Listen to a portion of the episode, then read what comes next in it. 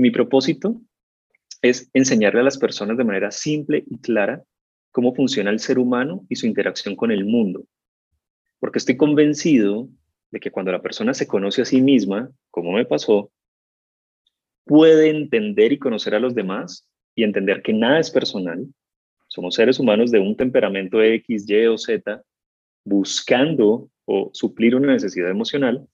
Y cuando una persona, estoy convencido de que cuando una persona se conoce a sí misma, entiende al otro, este mundo tiene que ser mejor, definitivamente. Tiene que ser mejor. Y esa comunicación del ser humano la quiero llevar a todo, no solamente a otros seres humanos, sino también a poder comunicarnos con la naturaleza, comunicarnos con la tecnología. O sea, la posthumanidad, que es algo que estamos viviendo ahora, con todo lo que implica, es algo que exige que nosotros seamos capaces de reconocernos como individuos y como una sola humanidad. Y eso solo, creo yo, es posible a través de la empatía y una manera de lograrlo es a través de la comunicación.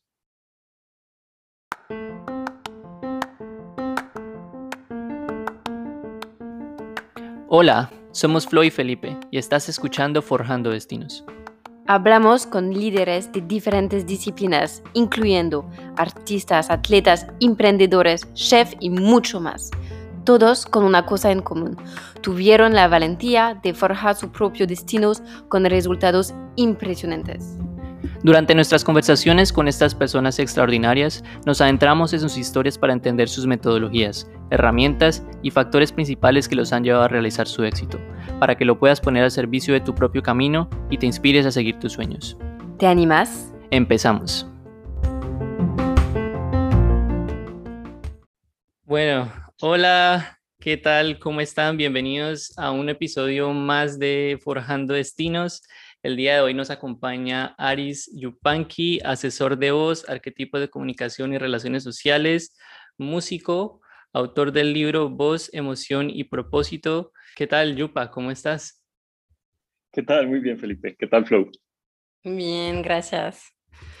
Yupa, eh, nos gusta empezar la conversación eh, entendiendo un poquito sobre tu infancia. Cuéntanos em, un poco sobre el entorno familiar en el que creciste, eh, cuáles son tus orígenes, los valores que te inculcaron y también algo que me da curiosidad es que yo siendo también colombiano, tu nombre no es el más común que tenemos en Colombia. Sí, de acuerdo. un poco sobre eso.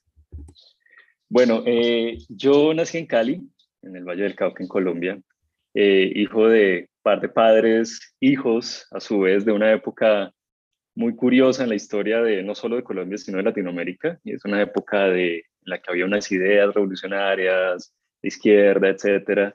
Mi padre, un intelectual muy apasionado por el, por el ser humano, de quien de hecho heredé esa pasión por aprender de, de, la mente y de la comunicación, de lo que les hablaré en un rato, eh, decidió buscar mi nombre con un significado y lo buscó en sus libros de historia. Él es historiador y encontró en la lengua, en la lengua perdón, quechua la palabra yupanqui, que según él significa camino. Entonces él tomó la raíz griega aris, que significa mejor, y construyó el nombre el mejor camino. Entonces, curiosamente, muchas veces las personas creen que, que soy peruano porque Yupanqui es un apellido muy común en, en Perú, ah. Pero ese es mi nombre, son mis dos nombres, Aris Yupanqui el mejor camino, cosa que le agradezco a mi padre inmensamente. y, esa es la, la, digamos, la historia de mi nombre. Y cuéntanos, eh, ¿qué, tipo de niño eras tú? Uy, pregunta tan profunda e interesante. wow, es muy curioso que me pregunten esto, chicos, porque como parte de mi constante interés en conocerme a mí mismo, en reinventarme, más o menos cada año me hago esa pregunta miro atrás y reconozco muchos elementos de, de quién era como niño para poder definir el hombre que quiero ser hoy y mañana. Entonces, justo, curiosamente, hace menos de tres semanas hablaba con mi padre y le decía, papá, yo, yo cómo era chiquito, pues cuéntame, yo quiero saber qué, qué, miedos son míos, qué miedos son tuyos, qué creencias son mías y cuáles heredé. Y él decía que primero era un niño, curiosamente, muy reservado, muy callado, muy analítico, cosa que, que no parece hoy porque hablo todo el tiempo, es parte de mi trabajo.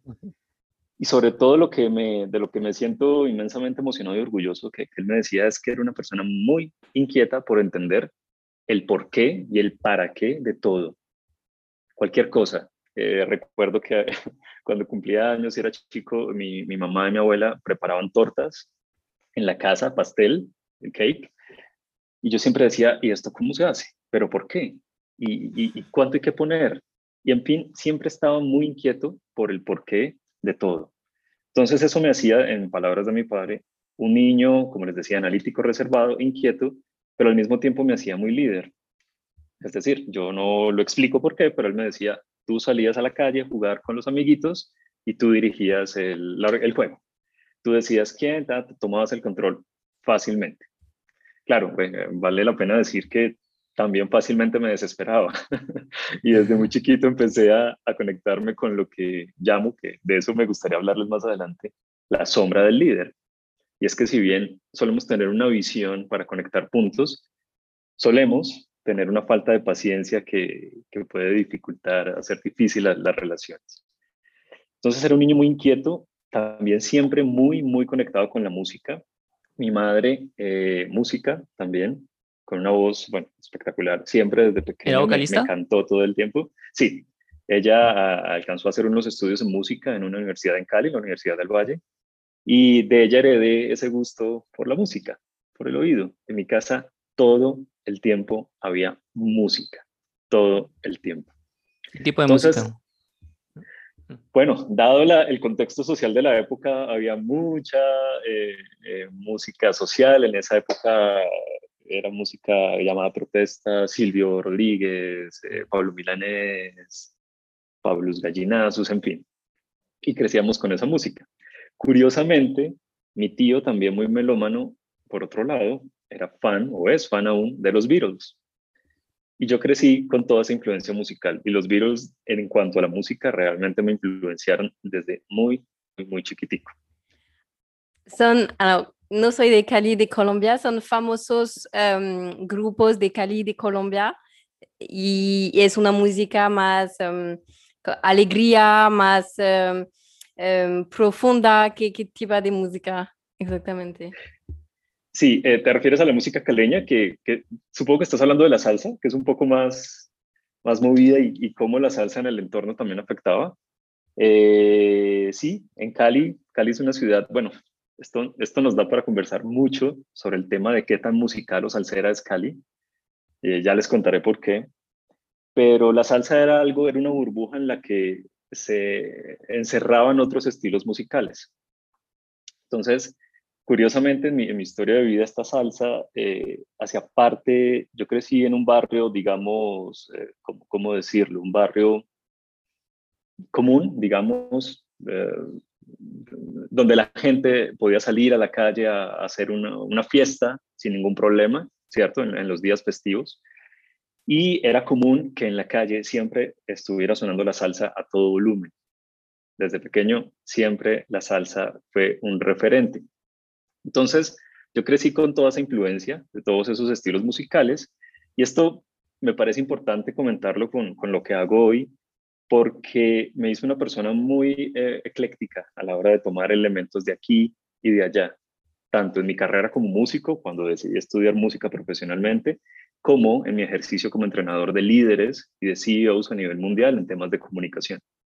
De hecho, mucha de mi metodología todo, digamos, la, la, parte novedosa del método que propongo, eh, fue inspirado en la música y en cómo conectar elementos musicales de diferentes corrientes, de diferentes estilos. Vale, y oh, muy bien que mencionas todo ese contexto musical durante tu vida, porque esa iba a ser la, la siguiente pregunta, porque decidiste estudiar música, ¿no? Entonces, sí.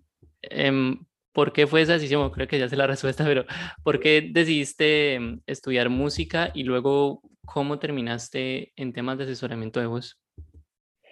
Bueno, eh, en mi niñez y mi juventud siempre fui muy curioso por la música. Eh, tomaba cuanto curso pudiera, estuve en el conservatorio, estuve en institutos técnicos musicales, etcétera. Aprendí guitarra, piano, bajo, canto, en fin.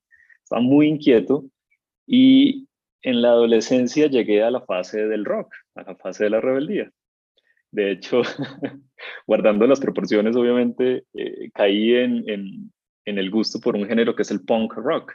Incluso alcancé a montar skate y casi me dañó una mano. En fin, lo dejé, era o el piano o, o no tener mano. Eh, y caí en el rock y empecé a crear grupos de rock de la nada con el que me creyera. ¿Quieres montar un grupo? Listo, ¿sabes tocar? No importa, vamos a hacerlo, no importa. Y ahí, eh, curiosamente, fue, una época muy bonita de mi vida, yo la recuerdo con mucho cariño, porque también salió a flote ese liderazgo. Entonces, yo podía encontrar un baterista en una ciudad eh, fuera de Cali, cercana, por ejemplo, Jamundí, e íbamos hasta allá, movíamos cielo y tierra solo para poder llegar y ensayar y tocar una canción desafinada, mal tocada, pero era esa emoción de poder hacer música juntos. Y yo ahora me doy cuenta, en ese entonces no lo sabía, que esa fue parte de mi formación como líder y fue parte de mi formación para manejar equipos, no solamente empresariales, sino incluso musicales, con lo que viene más adelante que ya les contaré. Entonces, durante esa época del rock, llegó eh, la graduación del colegio, o sea, terminamos. Que a mi juicio, creo que en general, bueno, no sé cómo es en España, pero al menos en Colombia, creo que lanzan muy jóvenes y muy maduros a elegir una carrera. O sea, cuando, cuando estamos apenas jugando a conocernos. Completamente, a, 18 años no nos conocemos, es muy difícil de, de, de, saber lo que queremos hacer porque no sabemos lo que, lo que somos. Mm, si podemos Exactamente. Decir eso. De hecho, como, como un paréntesis interesante, eh, como parte de un estudio que estoy haciendo de neurociencia social actualmente, los estudios en, neuro, en neurociencia dicen que hasta los 25 años o desde los 25 años es que se empieza a conectar el temperamento del carácter, de, lo que les hablaré en un momento, y desde ahí ya la persona puede empezar a crear o a experimentar una madurez emocional. Pero a los 16, no. Entonces, cerrando el paréntesis, eran los 16 años y yo tenía que elegir una carrera. Mi padre, un intelectual, me dijo, estudie lo que quiera, pero estudie. Entonces, mis dos opciones eran la música y en ese entonces la psicología, porque también siempre había sentido un interés por cómo funcionan las relaciones sociales. Siempre me había eh, caracterizado por ser alguien que, dirigía o lideraba aún sin darse cuenta y siempre me interesaba, siempre me preguntaba como, ¿qué estará pensando esta persona? ¿Qué la llevó a esto? ¿Por qué eligió esta nota en vez de esta otra? ¿Por qué eligió esta ropa en vez de la otra? Siempre me hacía esas preguntas. Y gracias a mi padre también, desde muy pequeño leía libros un poco más avanzado de, para, pues para niño de colegio. Ya a los 12, 13 años ya estaba leyendo a Nietzsche, estaba leyendo otras cosas y ella me hacía preguntas eh, dolorosas, que algunas todavía no tienen respuesta, pero es un tema ya más filosófico. El hecho es que llegó la, eh, eh, digamos que mi padre y mi madre me presionaron a elegir una carrera y yo elegí psicología. Y listo. Entonces entré a psicología, hice medio semestre porque me hacía mucha falta poder estar conectado con la música. Dejé psicología y entré a música de manera eh, profesional. Y ahí empecé entonces esa, esa parte musical. Y yo ya les voy conectando con, con la parte de liderazgo y empresarial. En, cuando entré a música, también me caractericé por algo que empecé a notar y que hoy en día me acompaña y es algo también que, que me agradezco, y es por una necesidad y un hambre de crear cosas nuevas, de ser disruptor. Entonces no me conformaba en absoluto ni con la parte académica que recibía, ni con los paradigmas que tenían muchos de mis compañeros, en todo sentido, desde el político hasta el creativo, etc. Entonces siempre era muy ecléctico y empezaba a conectar eh, géneros musicales y quería hacer cosas diferentes en el piano, en la guitarra, en la voz, etcétera y a veces no eran bien recibidos, pero muchas veces sí, sí, sí lo eran. Entonces, eso me llevó a lo largo de mi carrera a dar muchos, muchos giros. Eh, toqué boleros, toqué jazz, toqué salsa, toqué punk rock todavía, incluso toqué glam metal acompañando no sé a quiénes, no sé, no sé qué festival, de todo. Y lo interesante de esto es que aún inmerso en esa exploración y en ese juego, una parte de mí todavía sentía que no se hallaba y que simplemente no saciaba esa, esa hambre, esa necesidad. Yo en música eh, nunca fui necesariamente un virtuoso, o sea, tengo cualquier cantidad de amigos músicos que tocan mil veces mejor que yo, pero siempre fui un estratega, siempre fui un visionario y sabía qué persona funcionaba para qué grupo y sabía qué persona funcionaba para qué producción, etc. En esa, en esa, digamos, en esa experiencia en la universidad, sucedió algo muy interesante y muy importante para mi vida musical, que también me marcó para el tema empresarial, y es que me conocí a mi socio, una persona a la que quiero muchísimo, Nabil Bechara, que es mi socio y amigo y hermano pues de, de toda la vida. Y con él empezamos a hacer música, porque él era otro inquieto de hacer cosas diferentes. Nabil es musicólogo, es uno de los pocos clavicembalistas que tiene Colombia y es musicólogo de la Sorbona. Es un tipo experto en, el barroco y en Bach y entonces es un, es un genio que siempre está jugando con las fugas y todo. Por cosas de la vida, entre todas esas eh, expresiones musicales que, en las que uno como estudiante participa pues para dinero, para tener dinero para estudiar, etcétera, me llamó un día y me dijo, eh, necesitamos un bajista para una charanga.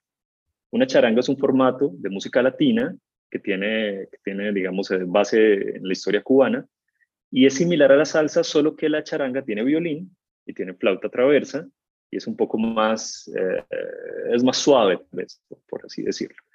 Yo participé tocando el bajo y tocábamos en bares de Cali normal, como en, digamos, el estilo de vida de un estudiante de música normal. Y una vez, eh, el ensayo empezó muy tarde, empezó muy, muy, muy tarde. Y yo empecé a cantar una de mis canciones. Estaba eh, elevado y Nabil en el piano empezó a tocarla en salsa. Y bueno, seguimos jugando con mi canción, etc. Pero fue mágico, tanto que después del ensayo yo le dije, creemos una orquesta de salsa. Y él dijo, ok, y yo dije, ¿en serio? Sí, ok.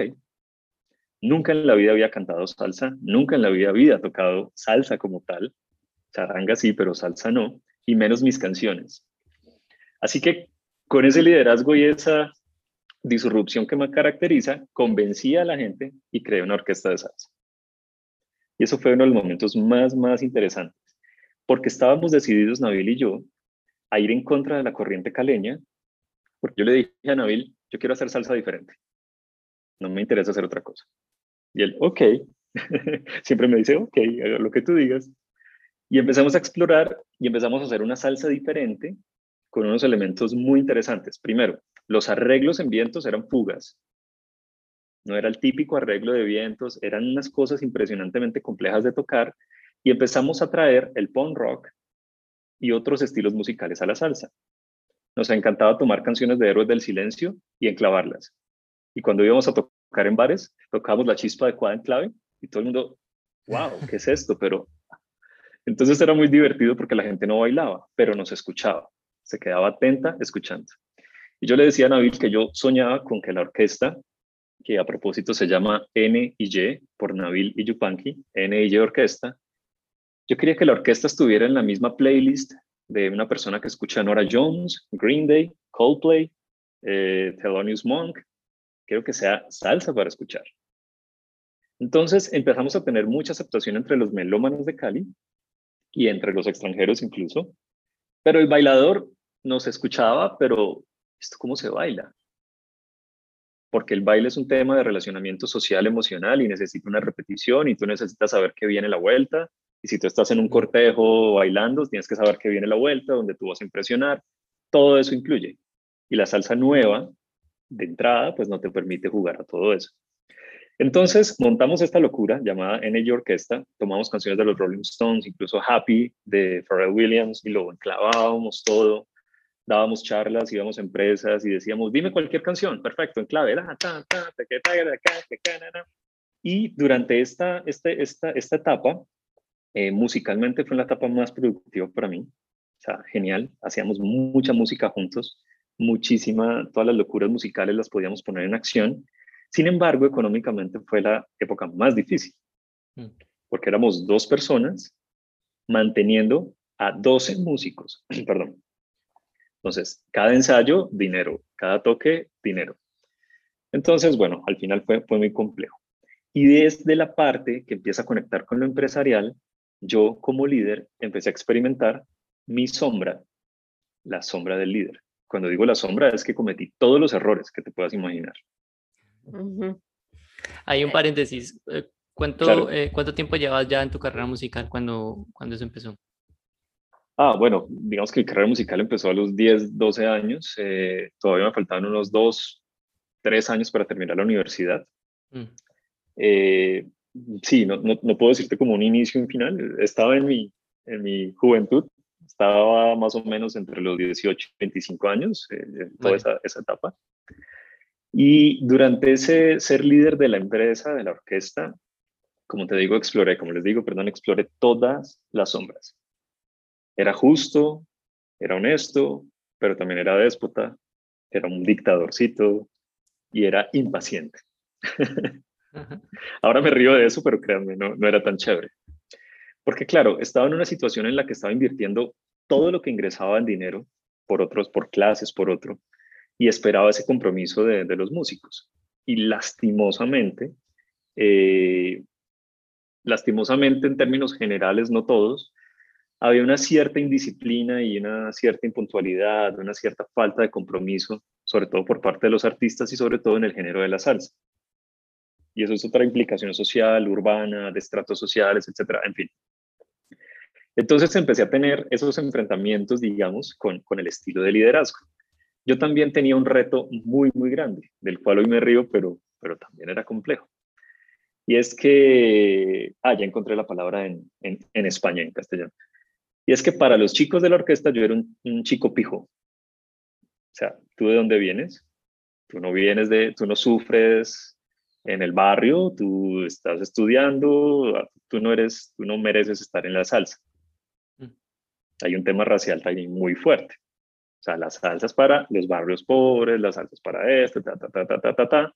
Y tienen una manera de socializar y de ensayar y de generar la música. Yo llegué con ideas de liderazgo diciendo, bueno, la estructura, tú, objetivos, el plan, el plan, el proyecto, la visualización, ellos, ¿qué es?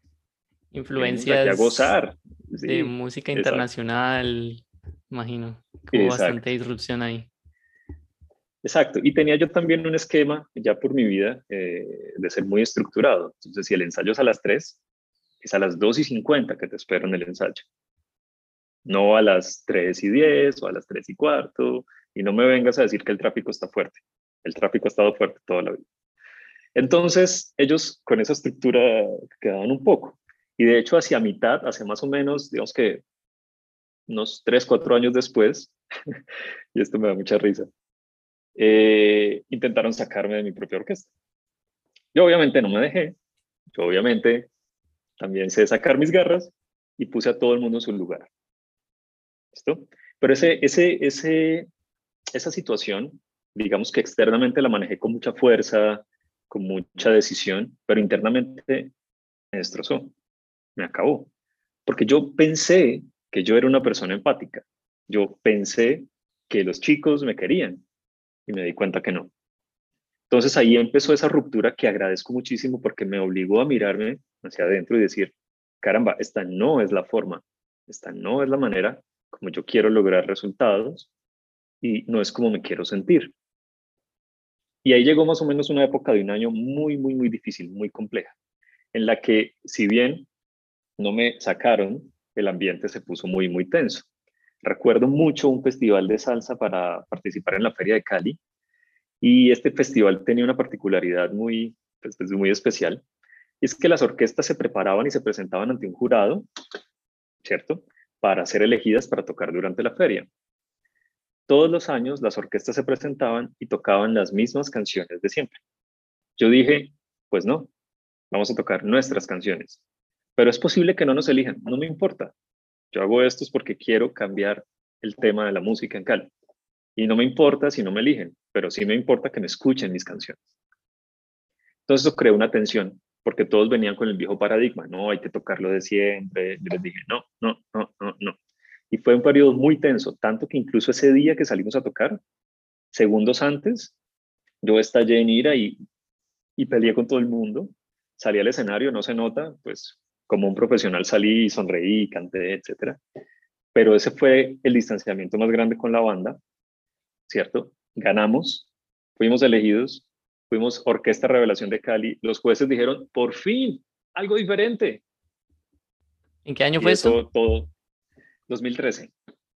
Buscaba em, soluciones en, no sé, eh, en, en, libros o en un psicológico, psicológico o una ayuda externa para ayudarte a te sentir mejor y comprender lo que estaba pasando?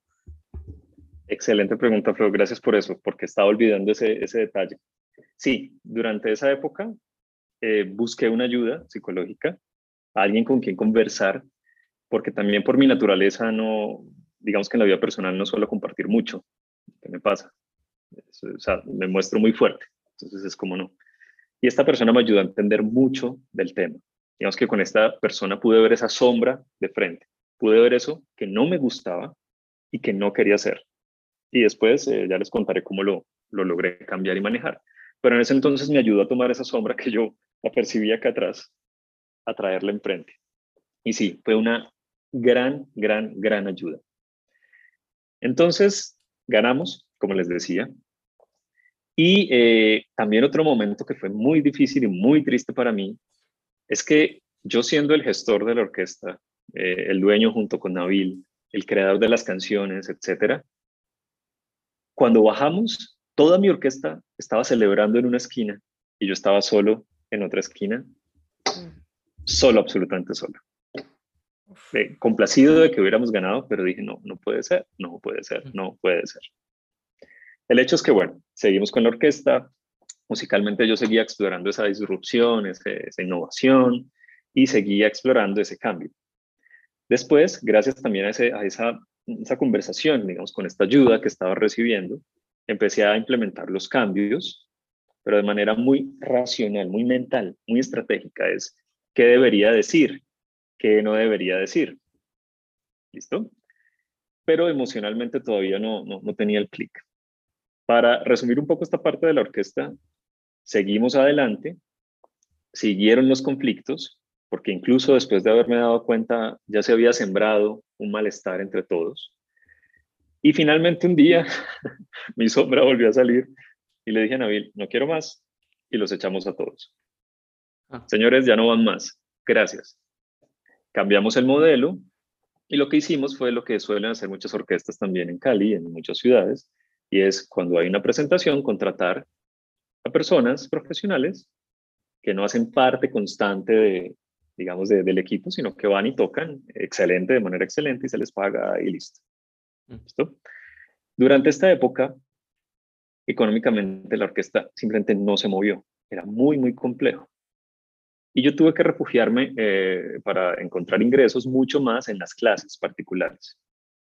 Entonces, yo venía tocado ya por el tema de la personalidad, de la emoción, de mi personalidad, de mi emoción y de cómo había tratado yo, ¿cierto?, la situación con el equipo y empezaba a buscar más opciones en la enseñanza musical de niños, adultos, etc.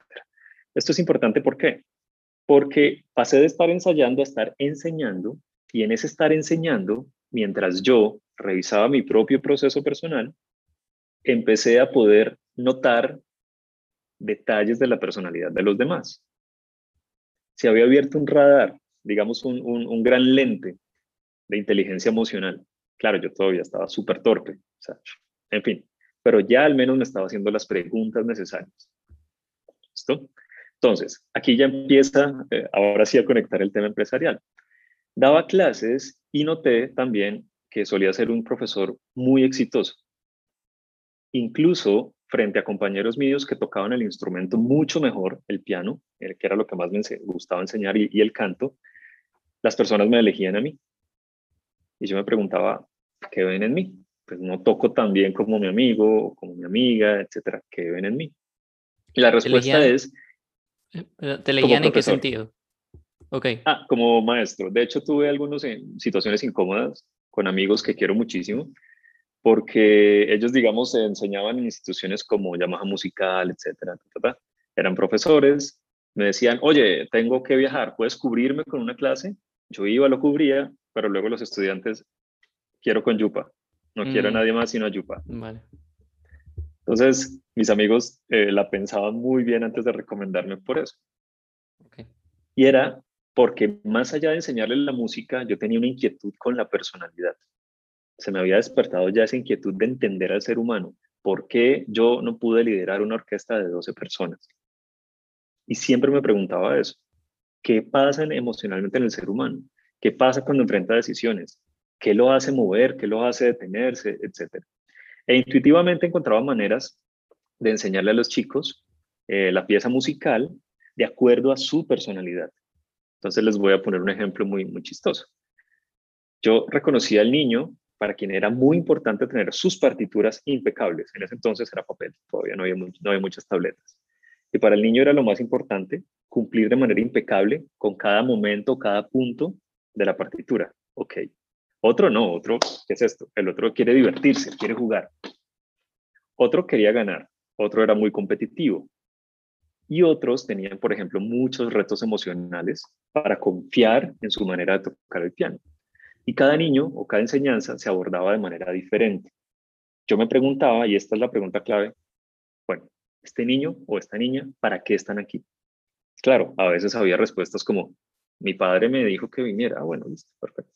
Pero otros, la mayoría sí querían tocar. Y yo les preguntaba, ¿tú para qué quieres tocar piano? Para impresionar a mis amiguitos, ah, ok, listo, perfecto.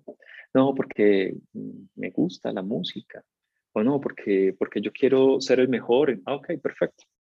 Y dependiendo de esa motivación, yo ya podía, eh, perdón, podía encauzar mi discurso para mantener conectado a ese niño con la partitura.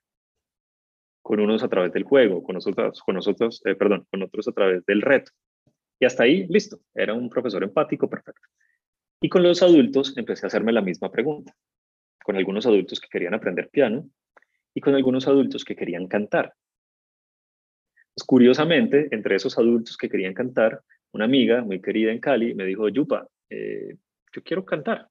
Yo sé que no tengo mucha voz para cantar, pero quiero vivir la experiencia de cantar. Yo, perfecto, ven, yo te enseño a cantar.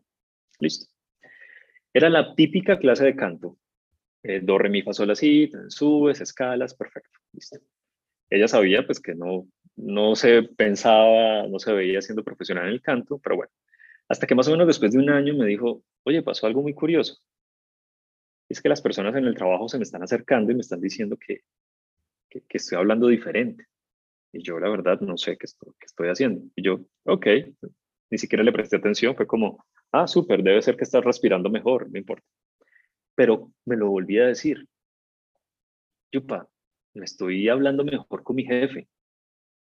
No sé, es, como que estoy hablando más duro, no sé qué será. yo, ah, bueno, sí, súper, etc. Y esta amiga eh, me referenció con dos amigas de ella. Y a esta amiga le agradezco mucho esto porque ella me dijo, ella les dijo a sus amigas, luego me contó, eh, deberías tener terapia de voz con Yupa. Yo, yo no hago terapia de voz, yo soy profesor de canto, a ver. Pero empezó a llegar gente buscando terapia de voz. Yo, que nunca le digo no a un reto, dije, ok, ven, terapia de voz, empecé a investigar y bueno, ¿qué es esta vaina de la terapia? ¿Cómo los puedo ayudar? Etcétera y empecé a conocer mucho más sobre la personalidad.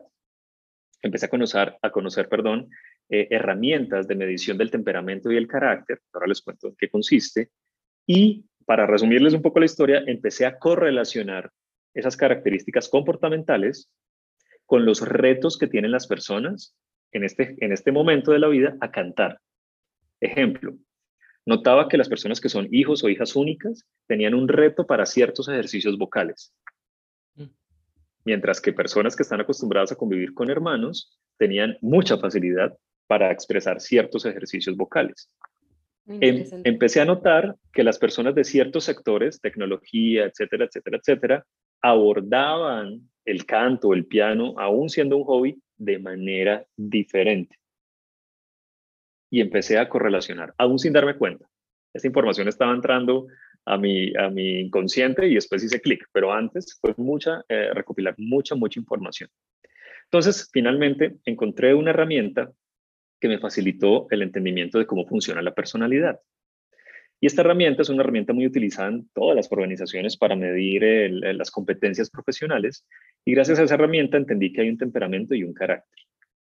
Entonces, el temperamento es esa respuesta automática que todos tenemos a un estímulo. Si en este momento, ahí donde están en su estudio, se les aparece un tigre hambriento, a ustedes se les olvida esta entrevista, se les olvida todo y su cerebro límbico reptiliano activa un protocolo para sobrevivir. Pero, ¿quién dejó entrar al tigre? O, o, se tiran por la ventana. Probablemente con una cucaracha es suficiente. Bastante suficiente. Sí. Buenísimo, sí, total. Entonces, esa respuesta deja ver la tendencia de temperamento. Cuando lo vemos en niños chiquitos, un ejemplo es, por ejemplo, cuando otro niño le arrebata bruscamente su juguete favorito. ¿Cómo reacciona el niño? Eso deja ver su tendencia de temperamento. Y el temperamento tiene una carga genética. El otro elemento de la personalidad es el carácter, que es lo que forjamos a lo largo de nuestra vida para adaptarnos a una especie de cucacha moderna o de tigre moderno. Y es los hermanos, el colegio, el cambio de ciudad, el cambio de país, las primeras relaciones sentimentales, las primeras experiencias profesionales, los padres, los hermanos, etc. Y nuestra personalidad es una combinación o una conversación, lastimosamente, muchas veces ruidosa entre el temperamento y el carácter. Supongamos que yo chiquito tenía un temperamento supremamente festivo, supremamente enérgico. Hola, sí, quiero jugar. Pero en la casa me enseñaron que calladito era más bonito. Y mi carácter se fue hacia un carácter reservado. ¿Qué pasa o qué suele pasar después de los 25 años, sobre todo? Que el temperamento empieza a decir, oiga, déjeme ser, déjeme salir. Yo quiero bailar, yo quiero pintar, yo quiero todo. Y el carácter dice, no, no, no, no, no, no, no. Nosotros aprendimos a recibir reconocimiento de afecto social, de reservados y callados. ¿En qué se traduce esto? En retos organizacionales que yo quiero decir no estoy de acuerdo, pero el carácter no me deja hablar. Pone una traba y esa traba puede ser tartamudeo, puede ser disponías, puede ser bloqueos. El típico caso, tengo que presentar en público y yo sé, yo me sé esto de memoria, pero salgo y el tigre o la cucaracha llamada público. Entonces, el carácter es algo que forjamos para sobrevivir socialmente. Y el temperamento es esa esencia con la que llegamos a este mundo. Y debemos ser conscientes del temperamento y el carácter para conciliar la conversación. ¿Listo? Cuando es muy opuesta o está muy larga, digamos, la distancia entre temperamento y carácter, casi siempre, después de los 25 o 30 años, aparecen los retos en el que la persona no quiere reinventarse, quiere encontrar mi propósito, no sé qué hacer con esto. Oiga, pero yo por qué no hice esto? Yo quiero estudiar otra cosa. Por eso es que pienso yo que hasta los 22 al menos debería estudiarse idiomas, programación, chévere, como base, pero luego definir uno en qué quiere dedicar su vida. Eso me pasó a mí. Desde mi carácter, por la influencia musical e intelectual de mi padre, yo pensé que lo mío era la música. Tengo talento, sí, pero pensé que mi carrera era la música. Pero cuando mi temperamento, que es mucho más decisivo, mucho más fuerte, empezó a pedir pista y a decir, oiga, usted lo que quiere es ser líder, hermano. Usted lo que quiere es generar proyectos. Usted lo que quiere es vender. Usted lo que quiere es crear empresa, cambiar el mundo, mejorarlo. Me di cuenta que debía haber elegido otra cosa. Y ahí empecé realmente, alrededor de los 30, a buscar otras cosas que hacer. Y fue donde me llevó a todo esto de, digamos, de, de la personalidad. Entonces, para terminar esa parte musical, ese temperamento y ese carácter tienen características vocales. Por eso pude diseñar una metodología para reconocer el temperamento y el carácter de cualquier persona con solo escuchar el sonido de la voz. A través de las características acústicas del sonido, yo puedo ver cuál es la tendencia de personalidad y cuál es la tendencia de carácter. Porque una persona puede comunicarse contigo con unas características vocales específicas o puede eh, hacerlo con, eh, con otras. O puede hacerlo con otras, o puede hacerlo con otras. Y esas características acústicas tienen una relación. Cuando yo hice clic con esa información, dije, oh, tal vez sí soy terapeuta. Luego me certifiqué profesionalmente como coach y dije, bueno, necesito herramientas. Para mí la ética es muy importante, muy, muy importante. Y me preparé para poder hacerlo. Y luego tomé la decisión. Ya lo había hecho de manera sin saber, inconsciente, pero tomé la decisión y creé la metodología y empecé a, digamos, ofertar entrenamiento en comunicación persuasiva con base en el entendimiento de la personalidad. Y, muy interesante eh, cómo, cómo, nos cuentas la forma en que llegaste a, lo que estás haciendo hoy, en esencia, em, porque utilizas tu, em, tu, empatía natural, lo que llamas temperamento, eh, también utilizas las, las habilidades que, que desarrollaste, eh, lo que podríamos llamar carácter, Em, y luego utilizas la combinación de, de, todas esas experiencias y habilidades adquiridas para aplicarlo en algo que, eh, que era más eh, fiel a tu esencia. Y, y, decides comenzar eh, con eso. Em, cuéntanos un poco, estás comentando tu metodología y entendemos que es, es bastante característica. ¿En qué consiste tu metodología? Primero, ¿cómo se llama? Y luego, ¿en qué consiste? Perfecto. Eh, el método, yo lo llamo el método Luquivo, para generar empatía a través del sonido de la voz. Y bueno, para, para, conectar un poco con la, con la historia de la orquesta, yo ya pude empezar a entender qué era lo que había pasado. ¿Por qué fui el líder en la sombra que fui? Porque cada temperamento tiene luz y sombra. Y yo pude validar e identificar mi temperamento, pude ver la luz, la fortaleza y pude ver la sombra. Y dije, claro, este es mi temperamento y durante esa crisis con la orquesta estuve en la sombra. Pero fue el momento más, de más alivio y más gratificante porque pude entender. Para mí lo más importante es entender cómo funciona todo. Y entonces desde ahí pude construir, pude visualizar, digamos, una vida paralela pensando cómo hubiera manejado la situación. Y eso me dio muchas herramientas para poder enseñarle a los líderes como yo, con un temperamento como el mío, a manejar su sombra. Cuando pude encontrar, eh, digamos, esa correlación, empecé a sentir que estaba encontrando lo mío, lo que quería hacer. Y empecé a, ver cómo podía yo llevarle a los demás, sobre todo porque era algo que no existía. Cuando tú se lo dices a alguien es, wow, qué interesante, no sabía que existía. Y aún después de más o menos 20 años, todavía mucha gente no sabe que existe. Y en un proceso también de definir mi propósito, pude tenerlo claro y ese fue el motor, es el motor para desarrollar ahora sí que les voy a explicar en qué consiste la metodología. Mi propósito es enseñarle a las personas de manera simple y clara cómo funciona el ser humano y su interacción con el mundo. Porque estoy convencido de que cuando la persona se conoce a sí misma, como me pasó, puede entender y conocer a los demás y entender que nada es personal. Somos seres humanos de un temperamento X, Y o Z buscando o suplir una necesidad emocional. Y cuando una persona, estoy convencido de que cuando una persona se conoce a sí misma, entiende al otro, este mundo tiene que ser mejor, definitivamente. Tiene que ser mejor.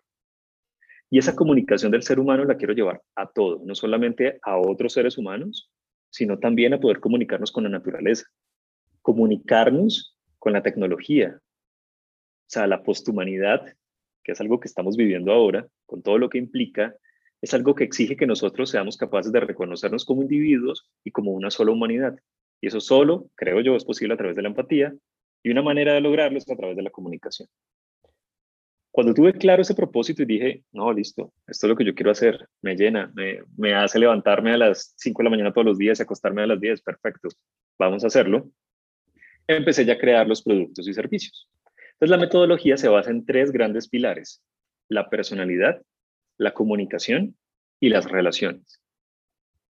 En la personalidad tenemos que entender quiénes somos, entender cómo funciona el ser humano. Listo, tengo un temperamento y un carácter, mi temperamento se lleva bien con este tipo de personas, hay complemento, y temperamento no se lleva bien con este tipo de personas, ¿qué debo hacer para poder generar la comunicación, etcétera?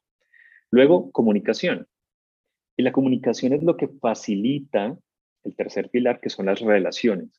Los seres humanos y todo en el universo se mueve a través de relaciones. Tu relación con Flo, tu relación con, con Felipe, tu relación con la cultura española, tu relación con el dinero, tu relación con tu familia, tu relación con la alimentación. Todo son relaciones. Somos cerebros afectando otros cerebros. Somos un solo cerebro social. Y la comunicación es lo que facilita y lastimosamente muchas veces entorpece esa relación.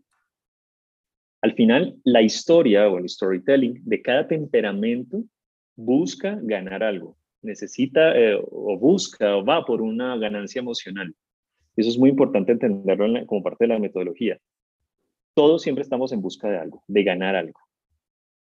Claro, este ganar no significa que el otro pierda y no significa pasar por encima del otro. Pero cuando yo tengo claro y me reconozco y digo, claro, por mi temperamento esto es lo que yo busco, voy a poder entender al otro y poder generar esas relaciones.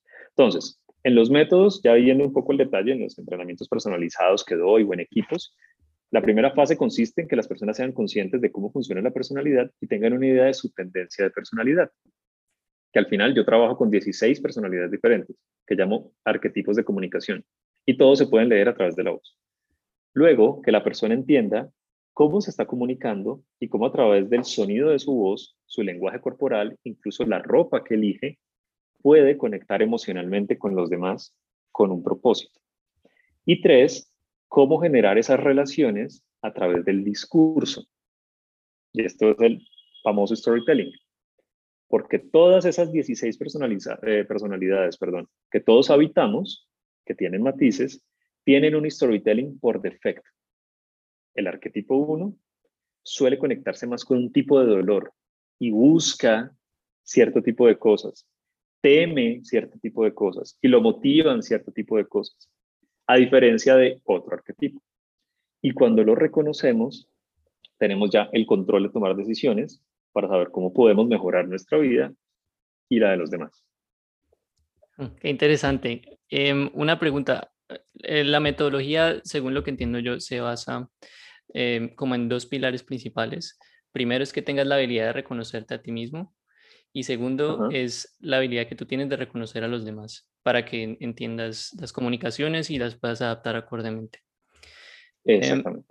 la capacidad de entenderse uno mismo y la capacidad de entender a los demás son capacidades inherentes al ser humano. Sí, son inherentes y pueden ser entrenadas además. Pueden ser, eh, se me va la palabra ahorita, como mejoradas, por así decirlo. Mm.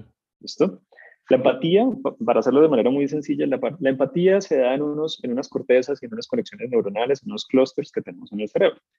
La empatía básicamente parte, ¿cierto? De la, de, del, uh, como lo explico de manera sencilla. Por ejemplo, cuando tú eres un bebé y estás eh, viendo a otros seres caminar, tú empiezas a interpretar esa información y tus neuronas empiezan a decir, ok, así se camina. Y empiezo a caminar. Y después, aunque parezca muy obvio, tú sabes que alguien está caminando porque tú ya lo viviste y lo procesaste aquí. ¿Listo? Tú puedes, cuando alguien, eh, si se cae, seguramente va a sentir dolor. Tú ves que alguien se cae y tú dices, ay, ay, ay, ¿cómo, le dolerá? Etcétera. Y eso mismo sucede con las emociones. Es decir, como ser humano, traes una información genética, ¿cierto? Traes, independiente de lo que te hace a ti único, traes una información genética que te permite experimentar los estados emocionales. Y por eso ya tienes la base para sentir empatía, porque tienes algo que tiene el otro.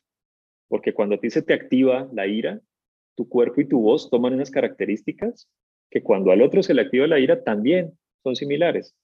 Y por eso es que tú te das cuenta cuando alguien está bravo, triste, etc. ¿Listo? Ese es el principio básico. Entonces, si tú eres capaz de reconocer que otra persona está triste, puedes eh, entrenar tu empatía. ¿Listo? Mm. Digamos que hay una primera empatía que es empatía afectiva, que es cuando tú sientes algo. Y luego viene la empatía cognitiva, es cuando tú entiendes qué le estará pasando al otro. Uy, claro, lo entiendo porque en pandemia esta persona tenía un restaurante, entonces me imagino lo que está sintiendo. ¿Listo? Y la manera de mejorarla es ya, eh, digamos, ampliar tu vocabulario empático y es Listo, siento que esta persona está triste, pero venga, ¿qué personalidad tiene? Ah, ok, o sea, es una personalidad X con tristeza. Listo. ¿Y eso cómo se maneja? Y ya empiezas a tener muchas más herramientas para ir y en este caso aportarle a esa persona. Vale, eh, bueno, muy interesante y y gracias por contarnos un poquito más sobre en qué consiste la metodología. Quiero cambiar un poquito eh, la dirección de esta conversación por los siguientes minutos que tenemos. Y mm, eh, quisiera entender entonces un poquito más el lado empresarial. Entonces, tú desarrollas la metodología, em, tienes alguna propuesta muy única. ¿Cómo llegas a, a mm, clientes? Eh, ¿Tienes en este momento tu base de clientes es solamente en Colombia o tienes en otros países? ¿Lo haces solamente en español o también en otros idiomas? ¿Qué tal ha sido todo ese plan de negocio que has montado a través de, em, alrededor de ese concepto que es tan interesante? Listo, bueno, actualmente eh, voy a explicarte un poco cómo funcionan los programas, pero luego explicarte cómo ha sido el modelo. ¿Listo? Entonces, los programas, eh, digamos, más, más, eh, más importantes o que más se venden, así decirlo, son los programas para gerentes, para CEOs de todo el mundo. O sea, funciona con personas de todo el mundo eh, que necesitan desarrollar su habilidad en persuasión y empatía a través de la comunicación. Es decir, son personas que tienen retos para avanzar, que por lo general siempre en el 360 les dicen, oiga, su comunicación, mejórela. Son personas que, que han tenido obstáculo de avanzar y de seguir escalando por el tema de comunicación. Entonces lo que hacemos son entrenamientos personalizados en los que nos enfocamos en reconocer la personalidad del líder la comunicación y cómo enseñarle cómo desde su naturaleza generar relaciones. ¿Listo?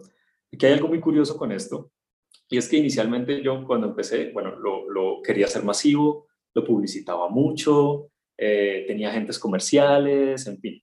Pero me di cuenta de algo muy curioso, que no sé qué tan bueno sea o no, pero es la realidad de mi negocio hoy. Es que muchos líderes, incluso líderes muy poderosos, me buscan pero ven en lo que yo les enseño una gran ventaja frente a competidores y otros líderes. Entonces, ellos aprecian mucho que sea un producto reservado, que sea un producto exclusivo, que sea un producto al cual se llega bajo cierta recomendación. Entonces, curiosamente, así se los cuento de manera muy, muy general, yo no necesito, por ejemplo, invertir en, SEO para este tema, no necesito pagar campañas, no, porque eso al contrario aleja a mi cliente objetivo. ¿Qué es lo que hago? Cuando llega el cliente, la experiencia es absolutamente eh, perfecta para, para él o para ella. Desde el contenido, que siempre se van con mucho más, ¿cierto? Pero también desde el acompañamiento. Entonces, estas personas aunque algunas personas que pueden considerar competencia no se la recomiendan, sí recomiendan a sus amigos más cercanos, ¿cierto? Este tipo de productos. Entonces, ese es un producto que se mueve en cafés de 4 de la tarde. Es un producto que se mueve en el club, en el club empresarial y bajo mucha, mucha recomendación. Voz a voz, sí. Mm. Voz a voz, exactamente. Algo interesante y que... Buena palabra para resumir. Y algo interesante y que va en ese sentido es que mm, eh, si tú quieres hacer parte del programa tienes que aplicar. No, es que tú dices, oye, quiero ese programa, sino que no tienes que decir por qué eres una persona que, eh, es, que merece eh, ir por ese programa. ¿no? Sí, yo decidí ponerlo porque, como les decía, para mí es muy importante la ética y yo necesito leer a la persona y necesito entender tanto como pueda de la persona. ¿Listo? Y necesito confirmar, más allá de que pueda pagarlo o no, es confirmar que realmente primero entiende el producto y que tiene un propósito y tiene una disposición a transformarse. No es decirle, si mi cliente fuera Yupa, director de orquesta, y me dice, yo quiero saber cómo manejar estos chicos, no, yo no le voy a enseñar tips para que maneje a la gente. Le voy a enseñar a transformarse, mm. a reconocerse y a sacar la luz de lo que usted es. Si no está dispuesto, no me interesa. Curiosamente, la política siempre me ha rodeado, se ha acercado, pero no necesariamente eh, se convierten en clientes. Mm. Porque yo en mi discurso, en mi pitch, tengo muy bien creado un filtro y la persona, lastimosamente en política, bueno, hay muchas cosas, pues eso nos da para hablar de otros temas, pero no están dispuestos necesariamente a transformarse. Entonces, la persona primero en la página web que está creada con una meticulosidad impresionante, lee y dice, esto como que sí es para mí, le resuena, se conecta con el arquetipo de marca y comunicación de mi producto y el mío y agenda la cita. Muchos dicen no, pero esto qué me ha, qué me ha permitido a mí? Una conversión casi al 100%. Mm. Todo el que llega y agenda quiere el producto. A veces algunos tienen retos económicos, a veces se maneja de ciertas maneras, facilidades, etc. Pero llegan los, los clientes que son. Porque curiosamente, como dato para cerrar este, este pedacito, cuando estaba en esa, aprendiendo sobre SEO, etcétera, recibía perfectamente 50 llamadas en un día, pero personas que no eran mis clientes. Pienso que tu forma de, de proponer tu curso, como explicas tan bonito, es una buena metáfora de la vida de que lo somos los cambios eh, vengan bien, eh, al primero de nosotros, de nuestra voluntad y las cosas no pasan pasivamente, no podemos comprar cosas y revolucionar nuestra propio mismo, es un camino que debemos que hacer. Entonces lo que haces es que, vale, puedes eh, tomar este curso, pero necesitas la, la voluntad y la voluntad de hacerlo es muy interesante lo que haces. Total, Flo, y porque es lo más importante. Y esa, considero yo, tener clara esa, ese filtro con el propósito, es el éxito de mi negocio. Mm. Porque una persona en propósito empieza a despertar propósitos en los demás.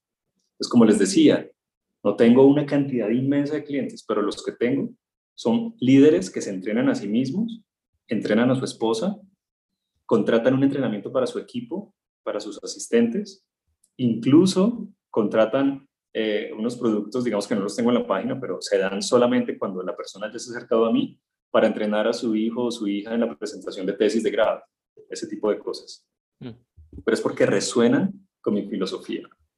Ah, muy, muy clara tu, tu, propuesta y lo que quieres alcanzar. Y ahí también algo importante a resaltar es que como, tienes tan claramente definido el tipo de cliente que quieres, eh, eso también es un factor de, de, éxito al final, porque también terminas, como sabes qué tipo de, de, gente quieres servir, al final puedes optimizar tu proceso, tu producto, tus servicios para que, esas, para que eh, las personas queden totalmente satisfechas. ¿no? Total, y, y en todo este aprendizaje, miren, yo he pasado por todo He pasado por crear funnels, por crear cursos online de 10 dólares, de 100 dólares. He pasado por los correos, domino la plataforma, etcétera, etcétera, etcétera, etcétera, etcétera. Pero en mi caso no funcionaba. Mm. Porque, porque al final, yo sé que esto va a sonar un poco cliché, pero es en serio. No me interesa tanto vender, me interesa generar relaciones. Cuando tú generas una relación, el dinero no importa ninguna de las personas que agenda una videollamada, les aseguro, ninguna, y que se interesa en el producto, se atreve a pedirme un descuento. Ninguna. El precio nunca importa, chicos. Si la persona llegó hasta ahí, muy rara vez dicen, uy, no, Yupa, no, no, es lo que necesito, pero está genial. Eh, listo. Pero cuando llegan y dicen, no, esto es lo que yo quiero, algunos preguntan, ¿qué facilidad tengo para pagarlo? Pero cuando tu propósito resuena con el propósito de los demás, hay éxito seguro. Y aquí les comparto algo ya más personal. Yo temía mucho, claro, uno se entrena en ventas, uno lee cualquier cantidad de cosas, bueno, en fin. Yo temía mucho empezar a decir cosas que yo pensaba o mostrarme mucho más eh, el ser humano. No, no, no, no, yo soy un coach vocal. Pero cuando acepté mi propósito y abracé como embrace mi, mi diferencial, y dije, esto no es solo un discurso para vender, sino que lo vivo en cada momento de mi vida, desde que me levanto, desde cómo le hablo a mis maticas, a mi perrita, desde el café que me preparo, desde las horas de sueño que me doy para estar bien, para estar equilibrado, desde cómo trato al taxista, al que sea, ¿cierto? Cuando lo vivo, realmente es que resuenan los demás. Y creo que eso es muy importante para cualquier emprendimiento. Finanzas, bueno, hay 20 mil cursos, modelos de negocio, pues miren a ver cuál les sirve más todo. Pero si no está claro ese propósito, ese diferencial, es muy complejo conectar con el otro. Porque al final, las ventas, que, que ahora suena tan feo decir venta, son relaciones. Tú generas relaciones entre temperamento y temperamento. Mm. Sí, importante ser intencional, ¿no? Y que parece, parece algo muy básico, ¿no? Entiéndete a ti mismo y qué es lo que quieres alcanzar, pero tiene unas implicaciones, un alcance tremendo, no solo de, de, que, cómo, em, cómo haces el mercado de tu producto, cómo lo vendes, qué tan satisfechos están tus clientes y también qué satisfecho estás tú con, con tu negocio y con tu vida en general. Así que em, muy, muy importante. Hoy en día... Eh, Sí, así si puedes, darnos una visión general de la presencia que tienen tus servicios. O sea, ¿estás presente en Colombia solamente o en otros países también? Yo doy los entrenamientos en inglés y español. Mm. Lo doy principalmente, mi mercado son latinos, en, en, cualquier parte del mundo, ¿cierto? Y hay un porcentaje en este momento más o menos del 20% de personas norteamericanas, también con unas características muy, muy curiosas. Eh, me pregunto si viene, si viene al caso mencionarlas pero suelen ser, de ese 20%, un gran porcentaje son norteamericanos con ascendencia de países fuera de Estados Unidos. Okay. Es decir, eh, personas que crecieron en, no sé, nacieron en Pakistán, en India, etcétera, pero que llevan 20, 30 años viviendo en, en, en Estados Unidos. Y cuando la persona, digamos que es ah, norteamericana por nacimiento, la razón por la que suelen buscarme es para aprender a manejar corporativamente las sucursales latinas. Entonces, ese es un, es un nicho muy, muy interesante. Son personas que dicen, incluso también españoles, me dicen, Yupa, ¿cómo, cómo maneja uno el, tema latino que son de abrazo y tal, y, no entiende qué resultados? bueno, en fin, yo les ayudo a manejar eso. Entonces, estoy en muchos países principalmente obviamente Colombia, Estados Unidos, España, eh, otros países de Europa con latinos. Eh, desde que inicié lo he estado haciendo así, la, la pandemia aceleró mucho el tema. Los entrenamientos yo ya los daba de manera eh, sincrónica online fuera de Colombia y en Colombia lo hacía de manera presencial.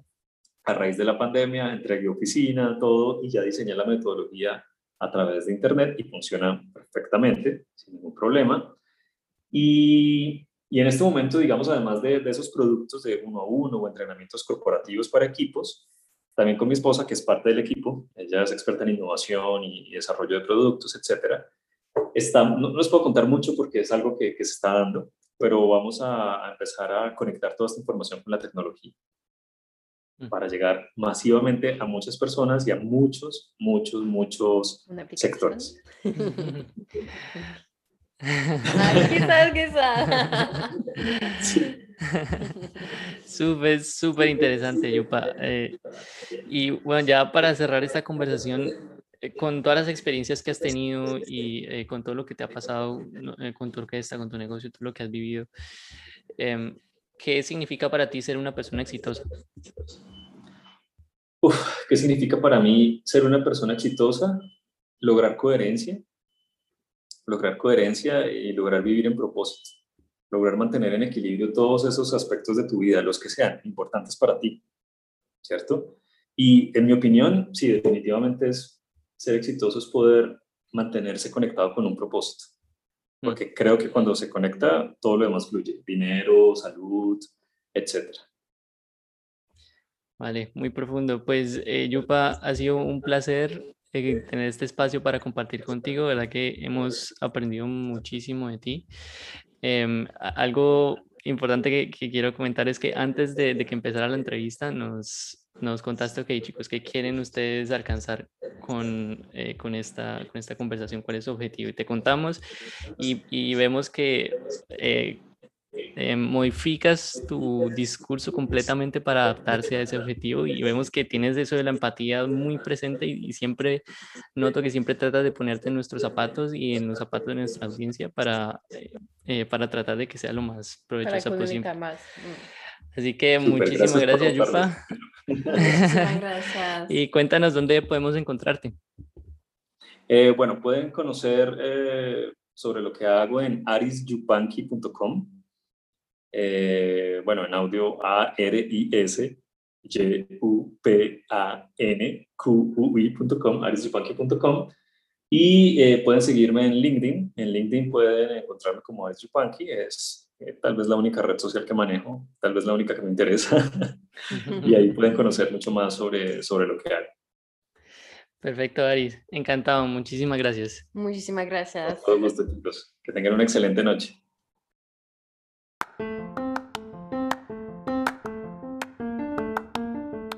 Muchas gracias por compartir un rato con nosotros. Si te ha gustado este podcast, la mejor forma de ayudarnos es compartiéndolo con otras personas, dejándonos una reseña y suscribiéndote en tu plataforma preferida.